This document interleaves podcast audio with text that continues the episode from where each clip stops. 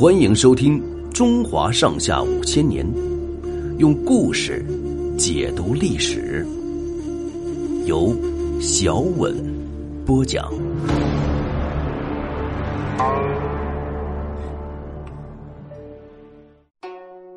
冲天大将军黄巢，到了唐朝末期，经过藩镇混战、宦官专权和朝廷官员中的朋党争吵，朝政越来越混乱。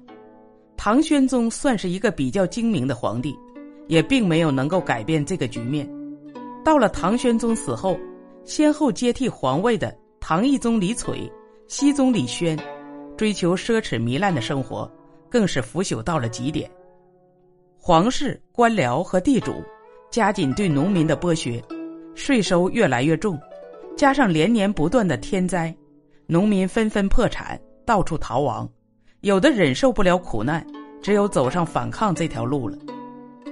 唐懿宗即位那年，浙江地区爆发了裘府领导的农民起义，起义队伍从一百人发展到三万，坚持斗争八个月，震动了整个越州。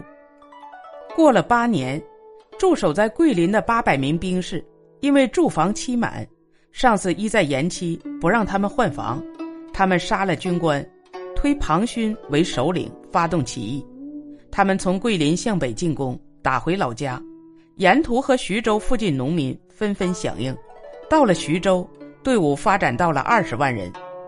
这两次起义都被朝廷镇压下去，但是。百姓反抗的情绪越来越高，新的起义的规模也更大了。唐朝末年，盐税特别重，加上奸商抬高盐价，百姓买不起盐，只好淡食。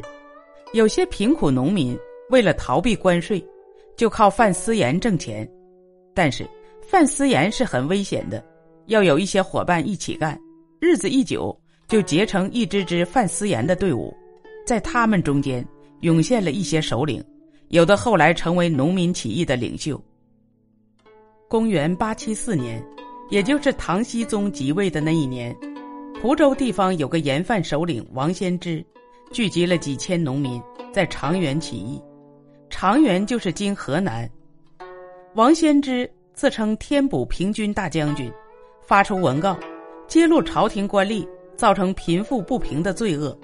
这个号召很快得到贫苦农民的响应，不久，冤聚地方的盐贩黄巢也起兵响应。冤聚就是今山东曹县北。黄巢从小读过书，又能骑马射箭，他曾经到京城长安去参加进士考试，考了几次都没有考中。他在长安看到唐朝廷的腐败和黑暗，心里十分气愤。据说。就在那个时候，他写下了一首《咏菊花》的诗，用菊花做比喻，表示他推翻唐王朝的决心。诗中说：“待到秋来九月八，我花开后百花杀。冲天香阵透长安，满城尽带黄金甲。”黄巢和王仙芝两支起义队伍会合之后，转战山东、河南一带。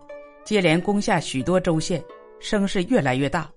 唐王朝非常恐慌，命令各地将领镇压起义军。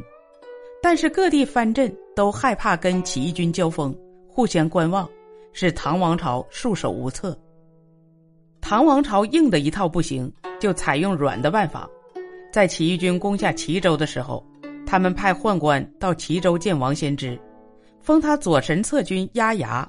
兼监察御史的官衔儿，王先知听说有官做，迷了心窍，表示愿意接受任命。黄巢得知这个消息，气急了，他带了一群起义将士到王先知那里，狠狠的责备王先知说：“当初大家起过誓，要同心协力平定天下，现在你想去当官，叫我们弟兄往哪里去？”王先知还想搪塞，黄巢抡起拳头。朝王先知劈头盖脸的打了过去，打得王先知满脸是血。旁边起义将士也你一言我一语骂王先知。王先知自己知道理亏，只好认错，把唐朝派来的宦官赶跑了。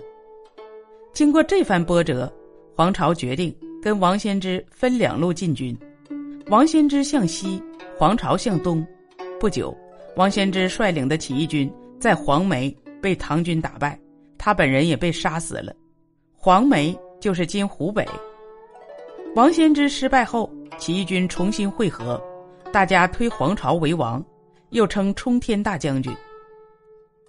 当时官军在中原地区力量比较强，起义军进攻河南的时候，唐王朝在洛阳附近集中大批兵力准备围攻。黄巢看出敌人企图，决定选择官军兵力薄弱的地区带兵南下。他顺利渡过长江，打进浙东。起义军一路上势如破竹，接连打下越州、衢州，接着又劈山开路，打通了从衢州到建州的七百里山路。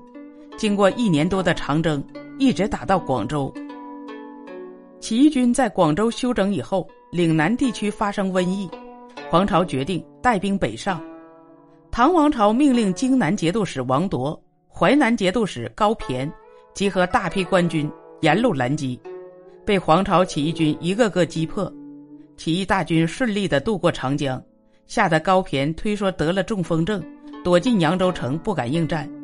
起义军渡过淮河，向官军将领发出檄文说：“我们进攻京城，只向皇帝问罪，不干众人的事儿。你们各守各的地界，不要触犯我们的锋芒。”各地将领接到檄文，害怕起义军。都想保存实力，不愿为唐王朝卖命。消息传到长安，唐僖宗吓得朝着大臣哭哭啼啼。公元八八零年，黄巢带领六十万大军，浩浩荡荡开进潼关。潼关周围满山遍野，飘扬着起义军洁白的大旗，一眼望不到边。守潼关的官军还想顽抗，黄巢亲自到阵前督战，将士们见了一齐欢呼。声音在山谷间回响，震天动地。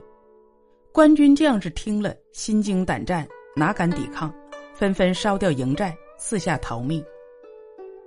起义军攻下潼关，唐王朝惊慌失措。唐僖宗和宦官头子田令孜带着妃子逃到成都去了。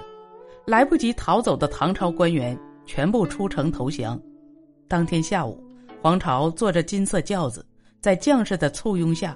进入长安城，长安百姓扶老携幼，夹道欢迎。起义军大将上让，当场向大家宣布说：“皇王起兵本来是为了百姓，不会像姓李的那样虐待你们，你们可以安居乐业了。”兵士们看到人群里的贫苦百姓，就把自己得到的财物散发给他们。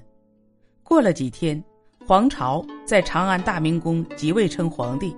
国号叫大齐，起义军经过七年的斗争，终于取得了胜利。